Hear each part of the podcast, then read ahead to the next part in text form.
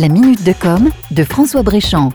C'est un des effets collatéraux de la crise sanitaire. Le complotisme a trouvé une audience particulièrement captive depuis plusieurs mois. Plusieurs facteurs y ont contribué. Avec la crise et les nombreuses interrogations qu'elle a générées, la population s'est ruée sur les réseaux sociaux en quête de la moindre information sur la pandémie. Ajoutez à cela les communications officielles, parfois contradictoires au gré de ce que l'on pouvait apprendre d'un virus totalement inconnu au départ, il n'en fallait pas plus pour que des groupes malveillants se créent sur les réseaux sociaux pour diffuser de la désinformation. Les esprits et le sens du jugement étant mis à mal par les angoisses et la peur, ils sont beaucoup plus faciles à manipuler. Le mal-être et l'exaspération face à des contraintes dues au confinement répétitif et les chiffres quotidiens du nombre de malades et de morts ont été le terreau sur lequel ont pu se développer des théories plus fumeuses les unes que les autres. Des théories qui, par exemple, soutiendraient en fond que le virus de la Covid serait une arme de destruction massive fabriquée de toutes pièces, les masques seraient un outil d'esclavage moderne et le vaccin l'ultime étape pour nous inséminer une puce sous la peau. Une puce qui permettrait à nos gouvernants de nous reprogrammer avec la 5G.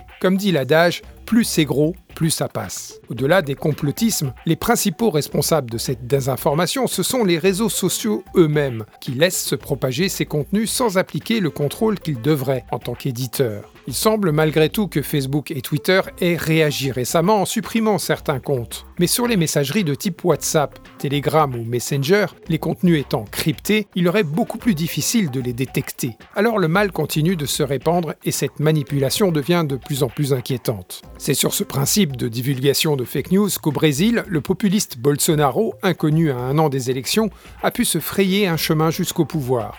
À méditer. C'était la minute de com de François Bréchamp.